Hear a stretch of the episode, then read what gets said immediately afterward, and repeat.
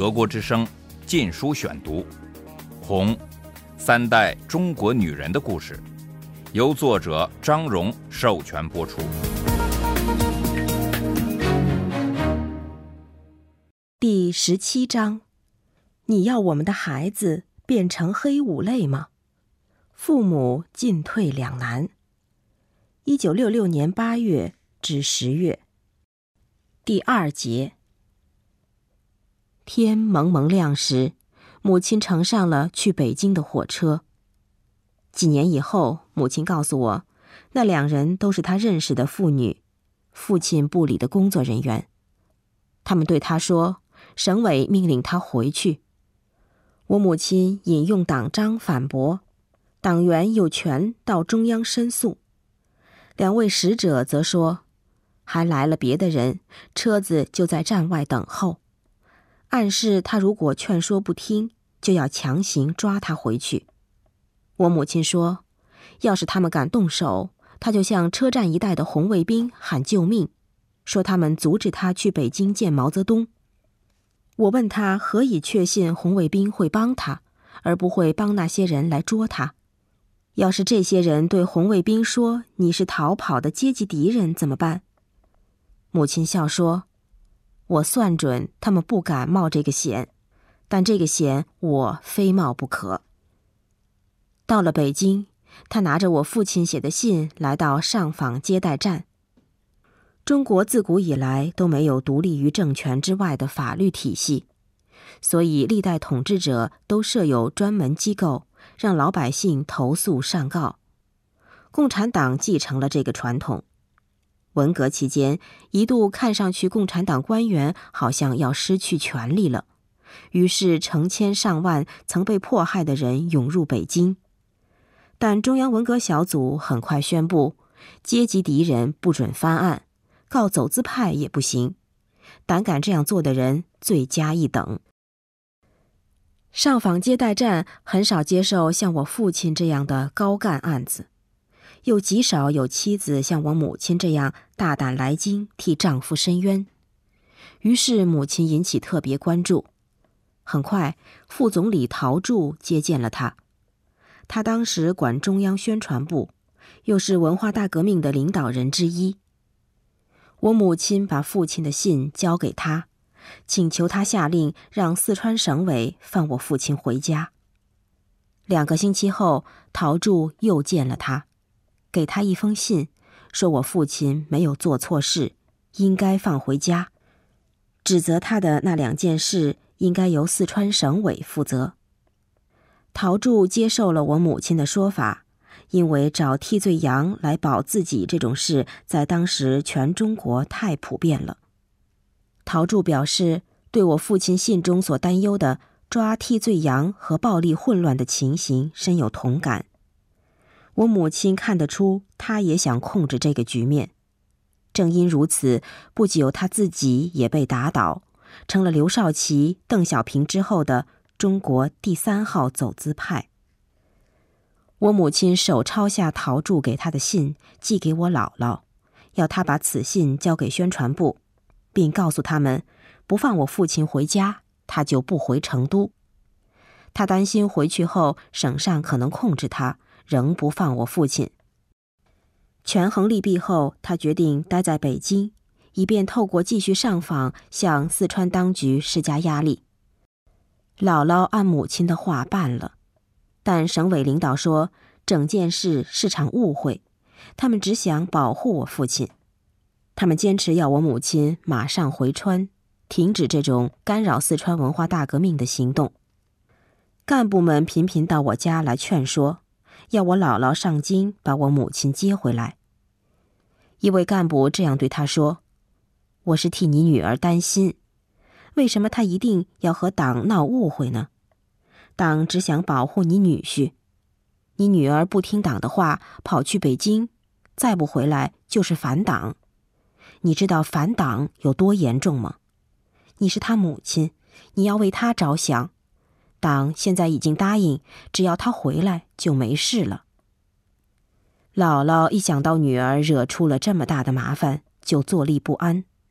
如此几次谈话后，他生了去北京的念头。一天，来人告诉他，我父亲的精神已经有点不正常了，只有我母亲回家才能送他进医院。于是姥姥下决心去北京。省委宣传部给了我姥姥两张火车票，一张给她，一张给小芳。他两人坐了三十六小时火车到了北京。母亲一听父亲生病了，就马上发电报给宣传部，说他正要搭车返回。十月份的第二个星期，他、姥姥和小芳都回到成都。母亲赴京这段时间，九月一整个月，我一直待在家里陪伴姥姥。她日夜焦虑，整夜睡不着觉。我不知道出了什么事，父亲在哪里？被逮捕了吗？还是被保护起来了？我的家倒霉了吗？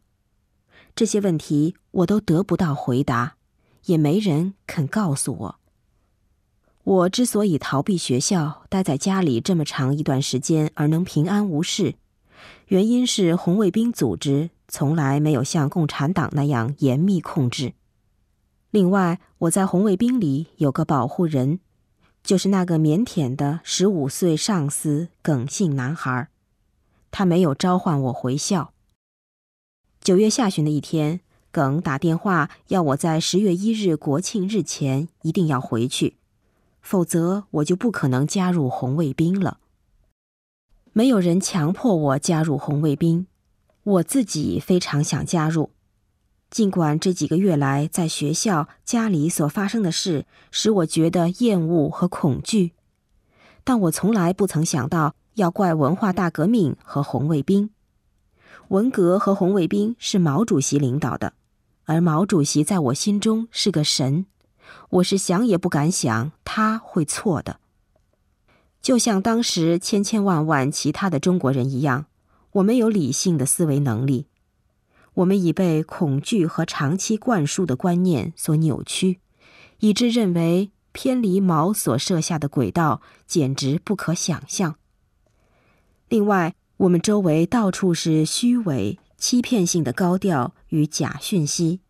使我们几乎不可能看清事实，做正确的判断。回到学校后，我得知一些没能加入红卫兵的红五类们发了很多牢骚，埋怨他们被拒于红卫兵之外。学校红卫兵只好让大家都在国庆日前一股脑全加入，更因而要我在那时赶回学校。就这样，在文化大革命带给我家灾难时，我。反倒成了红卫兵。当我的手臂套上印着金黄大字“红卫兵”的红袖章时，我异常兴奋。当时最时髦的打扮是穿旧军装，就像毛泽东接见红卫兵时的装束。我也想赶时髦，等一戴上红袖章，就飞跑回家，从一只旧箱底层翻出一件已洗成灰白的列宁装。这是母亲五零年代的制服，衣服有点不合身，稍大。不过我请姥姥为我改小，再配上一条从父亲裤子上抽出的旧皮带，就打扮整齐了。走上街时，我浑身不是滋味，觉得自己看起来太咄咄逼人了。尽管如此，我照旧穿它。德国之声《禁书选读》。一两天后，姥姥去了北京，我因刚加入红卫兵，得待在学校。家里发生的巨变，如今令我终日胆战心惊。当我看见黑五类和麻灰类成天低着头打扫厕所、操场时，恐惧感就爬遍全身，好像我也是他们其中的一员。当红卫兵夜晚外出抄家时，我的两腿也不禁颤抖，好像他们是去抄我的家。一看见同学在附近交头接耳，我的心就砰砰乱跳，忍不住心想：他们是在议论我，说我已变成了黑五类，说我父亲已被捉起来了。不久，我发现了一个避风港——红卫兵串联接待站。从一九六六年九月起，毛泽东鼓励年轻人在全国各地串联、煽风点火，要他们起来造反。为此，交通工具、食物和住宿都免费提供。学校于是来了许多串联者。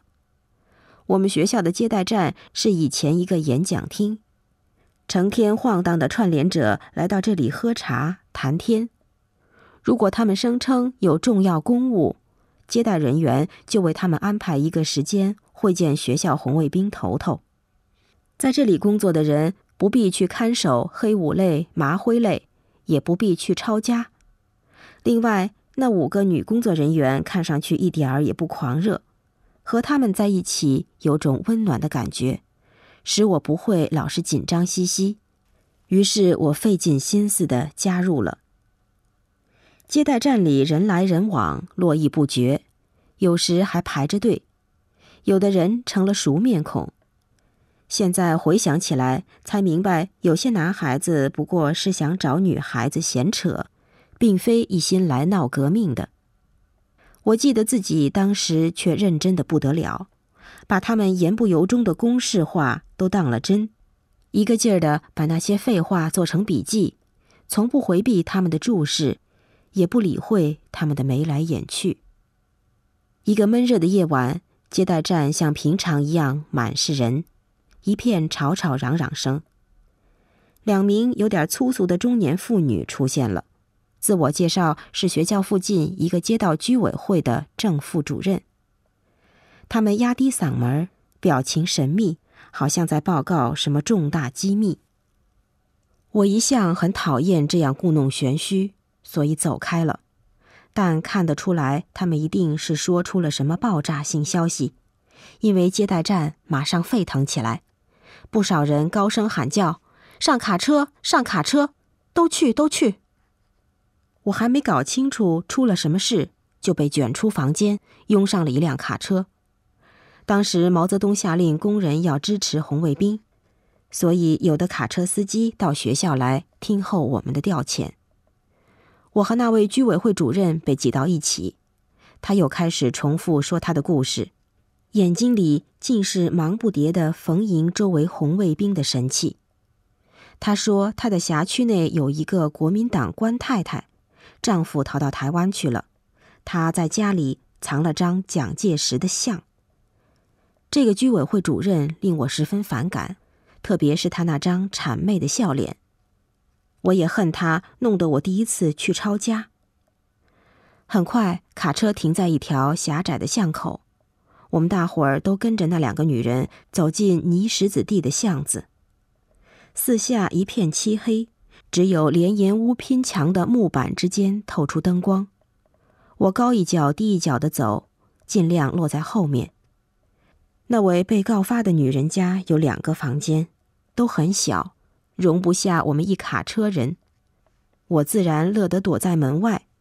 但好景不长，有人在房间里高声嚷嚷，要房里的人挤出地方，让外面的人都进去接受阶级斗争教育。我一挤进屋，大粪臭、尿骚味儿和长久不洗澡发出的汗渍味儿马上扑鼻而来。房里已被翻了个底朝天。一个大约有四十好几的女人跪在屋子中间，半裸着身体。屋里掉了盏昏暗的电灯，在阴影下，她跪着的人形显得奇形怪状。她头发蓬乱，有些似乎被血粘在一块儿，两眼绝望的张大，嘴里不断尖叫：“红卫兵小将，我没有藏蒋介石的像，我没有。”他又朝地上使劲的磕头，响极了，血从前额渗出来，裸露的背上布满鞭打的血痕。当他撅起屁股磕头时，裤子上屎尿染成的污迹隐约可见，臭气一阵阵升起。我吓坏了，赶快移开视线。这时我瞥见了打他的人。一个姓钱的十七岁男孩子，此刻他懒洋洋的半躺在一张椅子上，一只手拿着皮带，另一只手玩弄着皮带上的铜扣头，一边缓缓地说：“讲实话，不然我还要打你。”钱同学的父亲是驻西藏的一名军官，因为汉人常把西藏想成是高山恶水，不适合汉人生活，绝大多数赴藏军官就把家眷留在距西藏最近的大城市——入藏的门户成都。以前我很喜欢钱同学，特别是他那种略带倦意的味道，使我觉得他很文雅。此时。我禁不住喃喃地说，一边竭力控制不要颤抖。毛主席不是教导我们要文斗，不要武斗吗？是不是？我的细弱声音在房间里引起几个人的共鸣，但钱同学蔑视地扫了我们一眼，狠狠地说：“你们要和阶级敌人划清界限。毛主席教导我们，对敌人仁慈就是对人民残忍，怕流血。”就不要当红卫兵。他的脸因狂热而扭曲成丑恶的面目。我们大家都沉默了。虽然我们十分厌恶他的作为，但我们没法和他争辩。我们所受的教育是不得同情阶级敌人，不然我们也会变成阶级敌人。我转过身，迅速退出房间，来到后花园。那里已被红卫兵用铁铲乱刨过了，一些人还在弓着腰挖，想发现点什么。房间里又传来抽打声，混合着那女人的哭叫声，使我头皮发麻。别的人想必也感到不可忍耐，他们于是停止了挖掘，直起身来，一边走一边说：“什么都没有，走了，走了。”当人们挤出房间时，钱同学还漫不经心地站在那位妇人面前。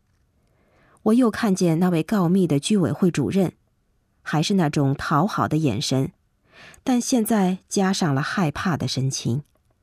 他半张着嘴，好像想说什么，但又没说出来。撇了撇他的脸，我明白了，这里其实根本没有什么蒋介石的像，他是假红卫兵之手。整那个可怜的女人，红卫兵被利用来算旧账、泄私愤。我爬上卡车，满心是厌恶和狂怒。德国之声《禁书选读》，《红三代中国女人的故事》，由作者张荣授权播出。